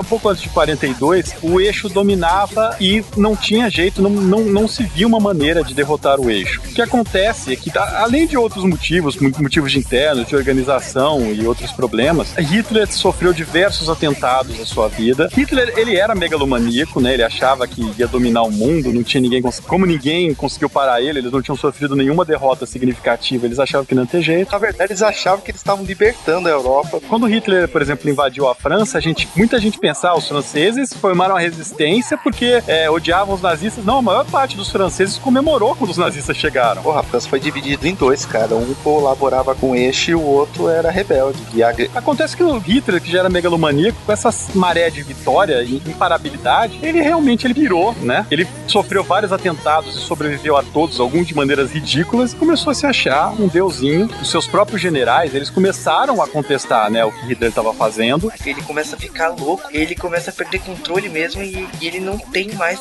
como guiar. E é nessa hora que os generais e tal, eles começam a fazer o que dão na telha, literalmente falando. É, o Hitler, o Hitler dá umas ordens nada a ver e os caras seguem o que querem, né? Exatamente. É. Tipo, o governo alemão já tá seguindo uma, um outro lado, tipo, o Hitler tá lá só como figura maluca no. Cara, o, o, o chefe da SS, o famigerado Himmler, cara, ele já tava por fora, é, dizem as más línguas, negociando a paz com, com os ingleses, cara. É, o que Entendeu? acontece nesse momento, o que acontece nesse momento, na grande virada da guerra, o Hitler, megalomaníaco, resolve trair a União Soviética e resolve atacar os russos. Então, até então, uma guerra que é, era uma guerra que estava indo de um fronte só, né? Os países da Europa que ele não havia conquistado, com exceção da Inglaterra, eram aliados do regime nazista. Então, faltava só a Inglaterra para ele ganhar a guerra e game over. Ele resolve atacar a Rússia. Detalhe: no ano anterior da invasão à Rússia, ele, ele criou a Tríplice, a Tríplice Aliança, que é o Japão, a Itália e a, e a Alemanha, né? A, o eixo, e chamou um monte de países. Aí o que que acontece? O, a Alemanha, nessa época, tinha um monte de tratados comerciais para a União Soviética suprir o Estado nazista com tudo que é tipo de recursos, combustível, mantimentos e tal. O que que acontece? A União Soviética queria entrar pro eixo. E a Alemanha, ela até sinalizou uma determinado momento que ela ia aceitar a União Soviética no eixo para lutar contra os ingleses e os franceses. Aí o que que ele faz? Vai lá e tenta invadir a União Soviética. É. E nesse momento, o que acontece é que o Japão declara guerra aos Estados Unidos nesse meio tempo, que não estava na guerra até então, não oficialmente. E aí Hitler é obrigado a declarar guerra aos Estados Unidos porque o Japão é um aliado dele e declarou guerra a todas as potências, né? E aí, nesse momento, é o momento da virada, porque você tem duas, é, duas potências enormes que estavam ilesas até então, Estados Unidos e União Soviética, e agora eles estão na guerra. Se eles estivessem na guerra desde o começo, talvez a coisa fosse diferente. Mas eles estavam totalmente ilesos, e aí a virada, em questão de três anos, né? Eles demoram, né? Na verdade, três anos numa virada tão rápida. Quando os russos chegam em Berlim, né? A guerra já tá perdida praticamente. Sabe qual é a parte o... mais engraçada disso, Carl, dos, dos americanos? É. Tem documentos falando que os americanos só não tomaram parte de vender recursos para os alemães na guerra por causa que os ingleses tinham soberania naval. Aí eles falaram: não, vamos perder dinheiro com esses caras que vão perder todos os barcos que nós vamos enviar para eles. E aí, no dia 30 de abril de 1945, Adolf Hitler morre. A versão oficial é que ele se suicidou, mas fica aí em aberto. Existem, claro, teorias de que ele veio pro Brasil, fez clones e tudo mais. Né? Aliás, essa é uma teoria, essa teoria foi perseguida há bastante tempo, do fato de Na Argentina no Brasil, pra Argentina. Vieram pra cá, Mossad. Os caçadores de nazistas ficaram bastante tempo aqui procurando, não se sabe o que aconteceu. Tem realmente é, desertores da guerra aqui, mas. Tem remanescentes da SS, isso daí já foi. Mas é, isso é um assunto. Mas isso é um assunto para um outro podcast, podcast sobre teoria de conspiração e, e mágica. Mágica. Por enquanto, é. Mas fica aí então uma, uma pequena biografia de Hitler e uma história do fim da Segunda Guerra Mundial e voltemos ao nosso podcast cara, quinto e último volume de Adolf. E emoções finais, como qualquer novela. E Adolf sabe que a mãe dele casou de novo, não sabe com quem, sabe que é um japonês, ele está extremamente ofendido com isso, mas vai lá para a cidade de Kobe, né, encontrar a mãe dele, encontrar todo mundo, encontrar também o amigo dele Adolf, saber se a Elisa realmente chegou no Japão, ele não sabe ainda. É, ele encontra, né, tipo, ele vai para casa dele, não não quer nem saber de ficar lá por causa do japonês, não dá nem chance para ele, né? E ele vai dar uma volta pela cidade, encontra o amigo dele o Adolf Camil, que virou chefe dos bombeiros, né, do esquadrão anti-incêndio, começam a trocar ideia. E o legal é que, tipo, você tem um nazista e um judeu lá, né, o ultra-revolucionário espião, e eles estão amiguinhos de boa, Até ficam... falar da mulher. O que chega num grande ponto de, de relevância da humanidade, né, cara? Porra, cara, a mulher causa guerras, cara. Eu tenho certeza que Hitler perdeu uma mulher pra um judeu, cara. Só pode. Não tem outro motivo, sabe? Cara, mas essa história aí, tipo, o último volume da história ele se foca muito no Kaufman chegando no Japão e essa construção de ele reencontrar pessoas do passado. Então, quando ele descobre que o Camille tá com a Elisa e, tipo, eles estão noivos, a primeira reação que ele tem é falar assim: não, cancela esse noivado, que porra é, é essa? Da, da Hadouken, da Hadouken. E ele, ele tá apaixonado por ela, né? Ela foi o que manteve ele, ele meio que vivo, né? E não dá nada, ele volta para casa puto, porque os caras quase se matam lá, eles são obrigados a parar porque começa o bombardeio. Depois ele volta para casa e já resolve, porque a missão dele, dele no Japão, que foi falada é a seguinte: o Lamp falou que você tem que ir no Japão e você tem que pegar os documentos do Hitler. Só que a sua missão principal não é essa, né? A sua missão também é matar a pessoa que tem esses documentos, porque ele sabe da verdade, que é o tal de Sorreitod, que por acaso é uma vingança pessoal pro Lamp. Ele já chega em casa e vê que o pai dele é o Tog, ele já fica puto, né? Depois ele que ele falou com o Camil, tá frustrado que nem a mulher ele vai pegar, ele vai lá, briga com o Tog, apanha, óbvio, porque o Tog é, é o ele Tog. Perde, ele perde o, a, com a autoestima dele, perde o jeitão dele de matar e apanha. E aí, tipo, frustrado mesmo com, com, essa merda aí, ele acaba indo atrás da Elisa mais tarde, né? E força ela aí na casa dele, porque ela, ele fala, na verdade, que ele tem um, uma lista de pessoas que estão no campo de concentração e achou os pais dela, né? Então ela vai com ele pra casa dele, mas quando chega lá, é uma mentira. Olha, eu vou te mostrar aqui, ó, uma coisa que eu aprendi com meu padrasto. e é. a, a cobra come essa hora, né? Cara, Eita. mais uma cena de estupro no mangá do Adolf e ela sai horrorizada, né? Por causa que, em hipótese nenhuma, ela poderia ter feito isso antes de casamento e tal, né? Por causa da religião e a religião diz que é, não pode haver o adultério, né? A religião dela, então ela não poderia casar mais. Porque na teoria ela já dormiu com outro homem. O que a gente chega à conclusão que religião é uma coisa. É uma continuando, coisa continuando, né? Às vezes leva a sério demais. É o um negócio do fanatismo, cara. Mas ela já chega lá, tipo, ela chega na, na casa do, do Adolf Camil E, tipo, eu não vou falar o que aconteceu, ela acaba soltando, né, que ela foi é, violentada, o Câmbio, ele fica também toda essa frustração, será que eu pego ela, será que não? Cara, mas ela se entrega muito fácil. No dia seguinte, a, a mãe do Camille pergunta assim, você pode levar esses pães na casa da senhora Kaufman? Ai, meu Deus, não, ele é um estuprador! que ótimo. cara. Esse nível, cara. Cara, o, Ca o Camille não é tonto. Ela faz essa. Ela não, tem essa... não é muito tonto, mas ele não é muito, tão. né? É, porra, é óbvio. Mas e ele vai tirar satisfação. E é uma coisa hilária, porque ele chega lá na casa do Kaufman e ele tá discutindo lá com o Adolf Kaufman, né? E a mãe do Kaufman aparece no meio e fala assim: Não, vocês não podem brigar aqui. O próprio Kaufman, sai daí, mãe, pá! falei, caralho, que porra é essa? Não, e, e vira briga de, de, de malandro, cara. O cara puxa o canivetinho, agora vamos lá. Pô, é muito, muito bizarro. Tocando birimbau no fundo, né, cara? Pô, só faltou, cara. Cara, tipo, era a luta da morte, sabe? Só que a, a, luta acaba meio que afastando, ela consegue apartar a briga, mas ela expulsa o Adolf Campbell, que é o filho dela, de casa. Ó, você não é mais meu filho, não ligo mais para você, sai da minha casa. Bela mãe, né? Bela mãe, mas belo filho também. Merda. Mas não adianta nada, né? E aí o Tog tava andando na rua e ele encontra, né? O detetive Akabane, malucão, que fala que quer que ele venha com ele, não sei o que. Ele acaba meio que topando, porque ele diz que ele tá com a professora Kodiro, né? E quando ele chega lá, é uma cilada, Bino, era tudo armação do Adolf Kaufman, que já tinha pego, inclusive, o Camil, a professora Kodiro, que o Akabane tá torturando atrás dos documentos. E eles estão lá, estão os três lá sendo torturados pelo nazistinha e o policial louco. E aí o, o Adolf Kaufman sai em um minuto, né, para dar uma, uma ligação. A hora que o Kodiro confessa o que aconteceu, né, onde estão os documentos, ó, eu passei para tal cara, passei pro, pro Rondinha, que é a primeira vez que ele confessa, né, quando ameaça outra pessoa, né. E, e aí... fácil dessa vez. É, é, já, já, tinha, já tinha perdido tudo, sabe?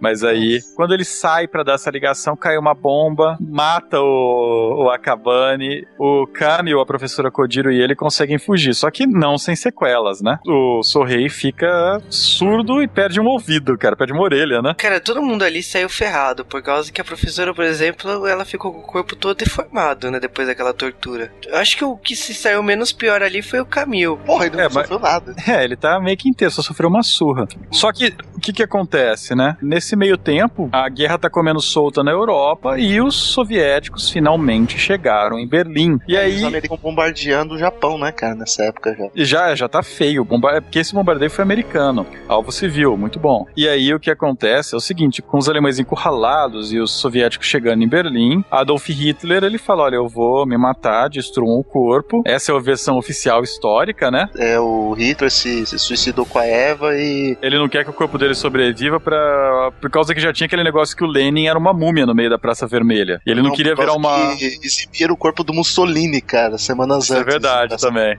E, então ele falou: ó, não quero que eu seja usado de troféu, vou me queimem e me destruam. E aí o que acontece é o seguinte: na versão do mangá ele se mata, só que ele, ele vai se matar com a pistola e tal. Só que aí chega lá o maior caçador de judeus da Alemanha, o Lamp, e fala: Não, eu tenho um último judeu para matar. E mata o Hitler que ia se matar de qualquer jeito. Essa é a versão oficial histórica, né? Cara, essa cena no mangá é foda pra caramba. E ele fala que é pra ter misericórdia, ele fala assim: Eu vou te dar misericórdia. Ele atira na cara do Hitler e coloca a arma na mão do Hitler. E entre os soldados em seguida para ver o que aconteceu, eu falo assim: Ele se matou? O outro soldado fala assim: Não, pelo tiro era impossível ele ter se matado. O outro soldado bate no ombro dele: Não, ele se matou. ele se matou, viu? Ele se matou. Não, é, é um dos maiores mistérios mistérios, né? Da maior teoria de conspiração também é isso daí. Mas o que acontece é que, tipo, o Sorrei todo ferrado, né? Surdo e tal ele acaba tentando voltar, tentar voltar a vida dele, tocar a vida dele com a Yuki, né? Só que acontece um bombardeio logo na casa deles, a Yuki se machuca muito e ela fala para ele que, ó, eu tô escondendo de você, mas eu tô grávida faz uns três meses. Vale aqui lembrar que Kobe era a única cidade japonesa ainda que não tinha sido bombardeada. Todas as cidades em volta do Japão, Tóquio, Nagoya, todas as cidades dos americanos já tinham bombardeado, mas Kobe não. E chega a hora que Kobe também é atacado e por causa do bombardeio não só destrói a casa dos Kaufman, como destrói também a padaria. Então acaba que a mãe do Camil morre e, no caso, a senhora Kaufman, né, que tá casada com o Sorrei, ela, eh, o Sorrei acaba levando desesperado pro hospital, mas não tem equipamento, não tem como manter ela viva. No máximo, ela vai ser mantida viva inconscientemente. Isso ele só consegue graças à intervenção do Honda, que ele vai lá atrás pedir ajuda para ele e o Honda ajuda, logicamente, é um dos favores que ele sempre vai fazer para Kaufman e ele pede também um momento para ficar sozinho com ela para se despedir dela. Então ele beija ela e você descobre ali que ele realmente gostava dela. Eu acho legal que a última cena do Honda é um, um seppuku, né? E um tiro. Ele, não, mas é porque ele não tinha alguém para cortar a cabeça, mas é, é bem simbólico. Sim, é, ele faz todo o ritual e tal. Ele faz que... o ritual, mas como não tem quem cortar a cabeça, ele se dá um tiro na, na cabeça. Só que antes disso daí, você tem que. O, o nazistinha, né, do, do Kaufman, ele encontra né, o Tog nesse meio do caminho, ele tá pouco se fudendo com a mãe dele, que tá ruim ou não nesse momento, né? É, tá maluco já. Ele tá doidão. E aí, tipo, eles acabam indo na casa do Honda com o mandato e tal, descobrem onde estão os documentos. Só que no que, que ele pega os documentos do Hitler, ele acaba também ganhando um jornal de um soldado. Ah, achei um documento do Hitler, ele ganha um jornal grátis.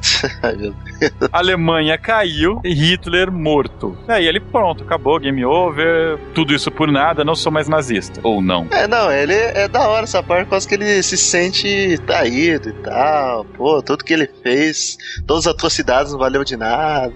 É de soldado pós-guerra, né? É, cara, é digno de final de filme, por causa que todo o elenco se reúne na, na casa lá do Honda para ver o documento do Hitler e, tipo, não serve para nada. O seu rei olha pro documento, tá então, esse documento que ficou guardado esses anos todos não, não prova nada.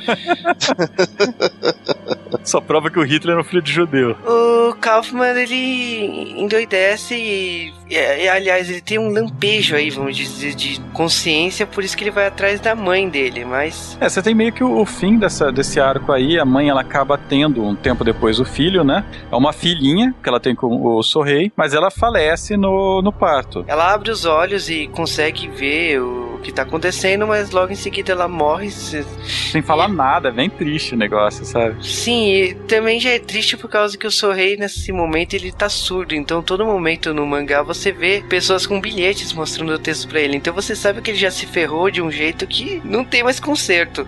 É, e aí, tipo, a única coisa que ele faz depois disso daí, né, meio que acabou a guerra, ou aconteceu as bombas atômicas, que foi o que motivou também esse podcast. E o que ele vai fazer é ele vai atrás da Mieko, né? Abriu a vaga, a fila anda. Cara, é, é impressionante. Ele tem uma listinha, então. Tô solteiro, agora. Mas ele acha, ele acha a, a, Mieko. dona do bar, Mieko. É, mas ele, ele vai justamente, na verdade, encontrar a professora Kojiro, que fala que a Mieko está viva e lá. E quando ele vai lá, é justamente no bar. Não, ele já tá cobrindo todas as bases. É, o que a gente falou, o que a gente não falou no começo do podcast é que quem salvou ele da morte foi a dona de um boteco, uma, uma filha de acusas. E ela também, ela, ela ficou interessadaça nele, mas. É, ela cuidou dele no começo do volume 3 do mangá, ajudou ele, Ué, ela desafiou a Mieko, cara. É, Here comes a new challenger pra Mieko, mas, inclusive, e, só que ela que ofereceu o um emprego pra Mieko. Ela falou: ó, se alguma coisa der errado, se você tiver uma decepção na sua vida, esse homem não é pra você, tá? Então você venha pra cá que você vai ter sempre um lugar no meu boteco. Eu sou mais largo, eu aguento, né?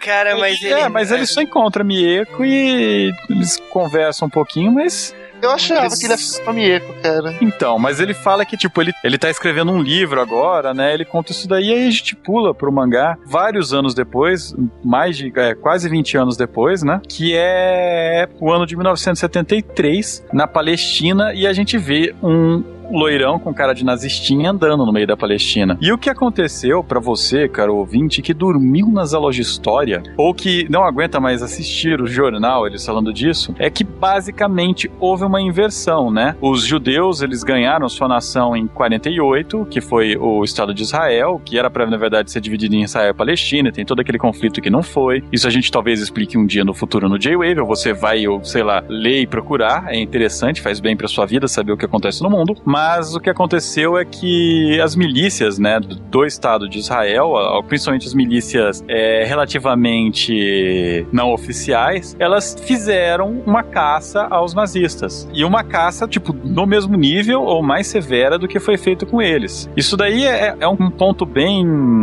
é, complicado de falar historicamente, é muito polêmico é, explicar isso daí, mas basicamente eles fizeram uma caçada e o Adolf Kaufmann ele era o nazista e estava tentando fugir. Muito esperto da parte dele justamente ir para onde é a nação judia, né? É. Mas ele, ele acaba sendo salvo por uns árabes, ele integra no movimento de liberação da Palestina contra judeus e tal. E, tipo, vários anos se passam, ele casa, ele tem. Ele casa com uma árabe, ele tem uma filhinha e tal. Ele tá, ele tá com uma vida de guerrilheiro, mas tá cumprindo ainda o nazistismo dele. E acaba que um certo general, né? Um certo é, soldado muito foda dessas milícias é, israelenses aí, ele vai lá na vila dele e mata todo mundo, inclusive esposa e filha dele. É uma versão de valores, né? Que por acaso é um tal de Adolf Kamel, né, que faz isso. E, tipo, você tem que tem um, um livro que foi publicado sobre a juventude hitleriana, essas coisas aí, que cita o fato dele, né, de um aluno chamado Adolf Kaufmann, indo lá e matando um, um judeu chamado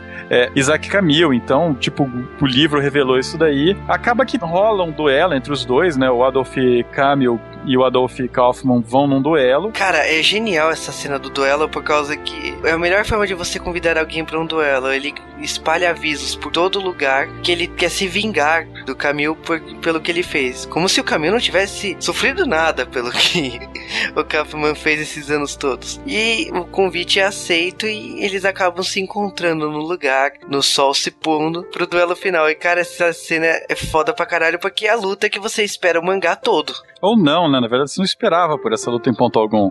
Mas acontece aí a luta entre os dois. E spoiler, quem morre? Adolf morre. É, exatamente. Ó, eu vou falar o seguinte. O Adolf morre, o Adolf sobrevive, mas anos depois o Adolf morre. Ah, mas o Adolf já tinha morrido antes do Adolf morrer. Mas foi o outro Adolf que morreu. Ah, minha cabeça. E sinceramente, deixa que os ouvintes descubram o que acontece nessa cena final, mas é extremamente foda, era o que você esperava. Acontece que depois que o outro Adolf morre, o Tog ele vai visitá-lo no seu túmulo, né? Porque ele está escrevendo um livro chamado Adolf, que é a história dos três Adolfs que ele conheceu. E essa é justamente a abertura do primeiro mangá. Então, como todo mangá do Tezuka, né? Você termina no começo da história, praticamente. Você termina com um recomeço, né? Você não termina com um final final. É, a gente descobre que eu tô. Sou rei, na verdade, era o narrador da história, né? O que é maneiro. E esse foi o final do mangá Adolf. E com isso, encerramos o, o especial de duas partes desse podcast.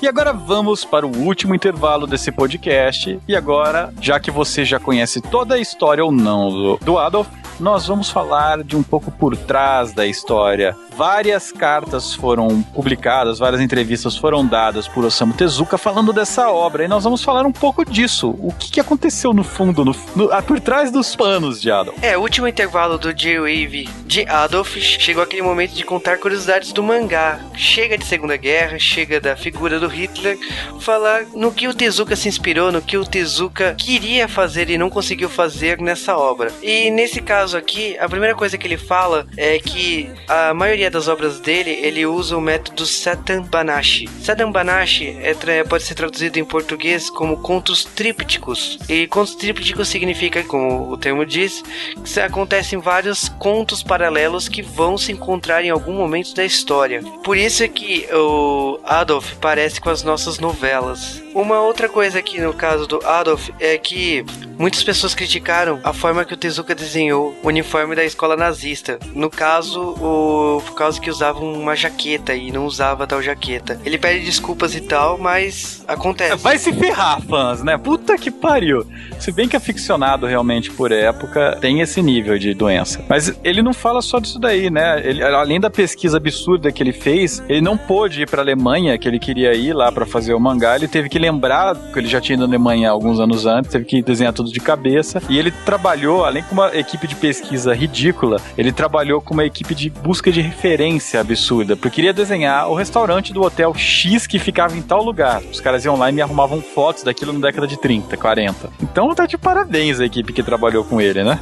Cara, a equipe tá de parabéns. Ele fala algumas coisas que ele gostaria de ter colocado na história que ele não conseguiu aí. Ele, por exemplo, fala da, da questão da Mieko, né? Que ele queria ter explorado melhor a conclusão da Mieko, né? Como ela chegou no bar e tal. Sorrei acaba encontrando ela meio que na sorte, né? No final, e teria toda uma justificativa para ela ter parado lá e tal. A própria questão do final, que ele não queria que a história se prolongasse depois da luta final dos dois Adolfs e o Sorrei encontrasse um de um deles não, né? A família de um deles no final. Ele também explica também que ele não conseguiu desenvolver a ideia do Camil ter deixado de ser pacifista e ter virado um soldado, né, no Oriente Médio. E a, ideia dele de final era outra, né? Ia ser um western o final. A, pró a, própria luta final entre o Sorrei e o Lamp, ele também não conseguiu desenvolver a tal conclusão, tanto que é, é só ver que o Lamp manda... Some. É, o Lamp né, some.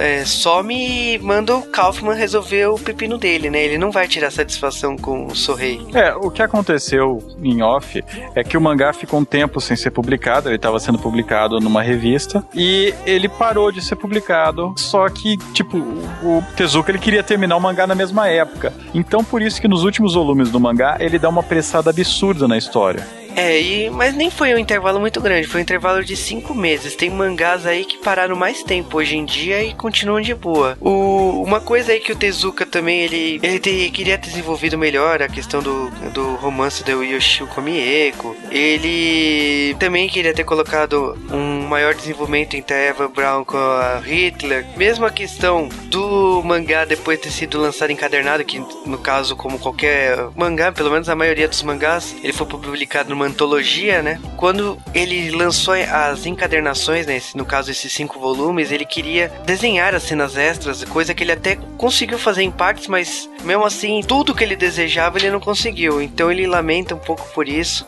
É, ele, ele, modifica, inclusive, algumas coisas que estavam no mangá. Não a história em si, mas ele muda algumas coisas, né? Ele muda detalhes para ficar mais, mais condizente com a história. O, o, Tezuka também fala que, no caso, o, até um aluno de uma universidade de Tóquio veio conversar com o Tezuka e ele falou assim: Eu não sabia que o mangá podia ser tão pesado. E o próprio Tezuka se surpreende e fala assim: Eu também não sabia que eu poderia fazer um mangá tão pesado. Foi é, um tema que ele pegou, né? Ele abraçou a ideia e desenvolver. A ideia do Adolf ser judeu foi a premissa principal aí para ele desenvolver esse mangá. E, na minha opinião, ele saiu muito bem aí na conclusão. Então, a ler as cartas do Tezuka referente a essa obra é um show à parte, é um extra, como se fosse um extra de um DVD, de um Blu-ray. Né? E aí, com isso aqui terminamos o intervalo e vamos voltar para o nosso podcast.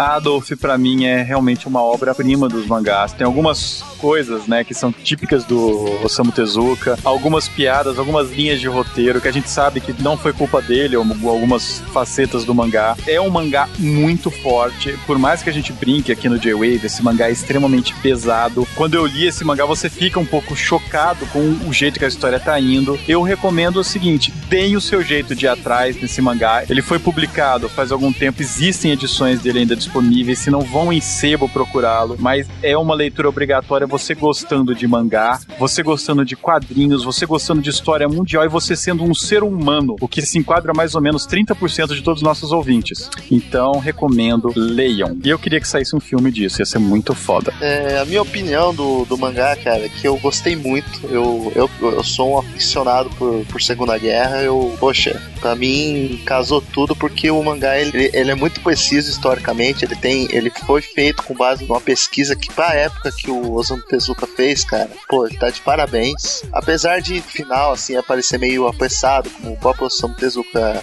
diz, né, no, nas cartas, ele conseguiu dar um final digno pra obra porque, na boa, cara, é uma obra muito bem construída, os personagens são bem construídos, trama por, por mais que a gente brinque aqui, coincidências ou não, ela é bem amarradinha. Poxa, quem gosta de, de uma história adulta, porque apesar de dizer que é pra crianças, cara, essa é uma história adulta, só que ela tem uma lição de moral que pode ser passado para, para as crianças, cara, que é uma lição de, de como o, o ciclo da violência continua a se repetir, né, cara? E a história desses três ados é, é uma grande alegoria isso. Eu gostei muito da forma como Osamu Tezuka se utilizou dessa alegoria. Mas eu concordo realmente, é porque o, o Hitler tem todo aquele negócio de ter sofrido violência de, do francês, judeu, depois ele aplica essa violência e depois é, faz todo o nazismo, aquela coisa ridiculamente horrível. E aí vem esse ridículo do, desses grupos de, de, caça nazista que mataram muita gente que não tinha nada a ver com o regime, sabe? É realmente. É, cara, o, a própria inversão de valores com essas guerras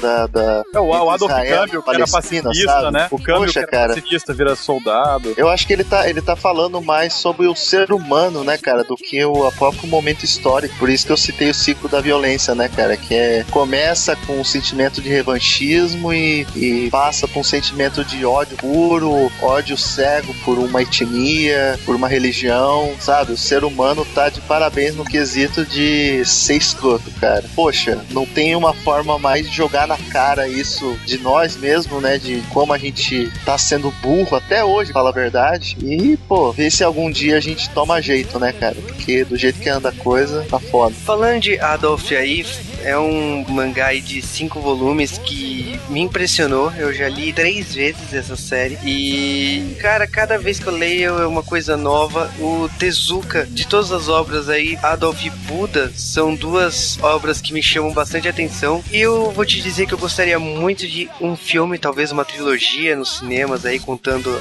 essa amizade dos Adolfs até a conclusão da luta final entre eles ou uma série em anime de 12 episódios, eu não sei, mas eu gostaria muito por causa que é uma história muito densa, é uma história que aborda muitos fatos históricos e você aprecia a cada momento, você vê personagens que estão se desenrolando a partir de consequências que você estudou na, na escola, que você, sendo fã da Segunda Guerra, você acabou pesquisando ou vendo algum filme sobre a Segunda Guerra Mundial, mas o Adolf como obra é uma obra excelente, eu acho difícil você não se interessar por essa obra depois desse podcast, porque nós tentamos passar uma parte dessa tensão que esse mangá tem e escolhemos aqui no podcast por causa que realmente, se fosse para escolher uma obra do Tezuka, por mais que seja uma temática de Segunda Guerra, Adolf é um dos mangás favoritos aqui da equipe do J-Wave. E é isso daí. Esse foi o nosso terceiro podcast do especial de Segunda Guerra Mundial do J-Wave. E até semana que vem, onde faremos um tema foda. Ou não. Até lá.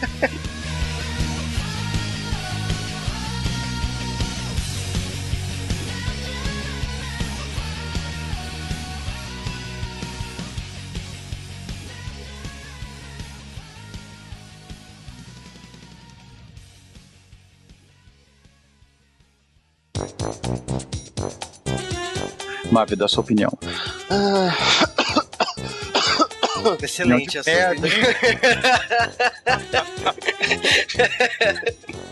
Minha opinião é que eu tô bichado, né, cara? Tá foda. Ai, não, não, não, ele é um estuprador! Que é a história dos três Adolfs que ele conheceu. E ela. Perdão. E ela.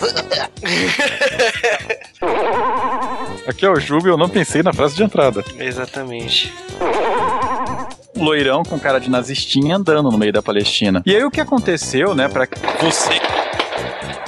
Eles não mataram ele ainda, tá ok.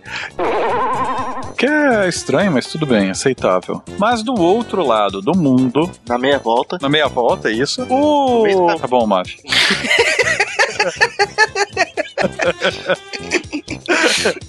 Mas... do buraco tudo é beira, calma. Foda, né? Um cavalo morto é um animal sem vida, mas continuando. E querem pegar o próprio. Perdão. E o Adolf Kaufmann. Perdão. E com isso nós terminamos o quarto volume. Na verdade, tem que falar do negócio do casamento. Ah. Pode ser puta, mano, não pode ser Só explicando aqui uma coisa, que geisha não é ser puta, tipo... As guixas são toda uma finesse, elas fazem um treinamento de. Mas e- elas estão mais nesse lado de, de, de tentação, sabe? E como São perfeitas espiãs, né, cara? Como é uma linha muito tênue, como é uma linha muito tênue, onde o que elas estão fazendo e profissional do lazer eh, adulto, Fala... Pera aí que estão gritando gol. Então, foi gol do Corinthians. nossa, o Mavi gravando podcast no jogo do Corinthians. Oh,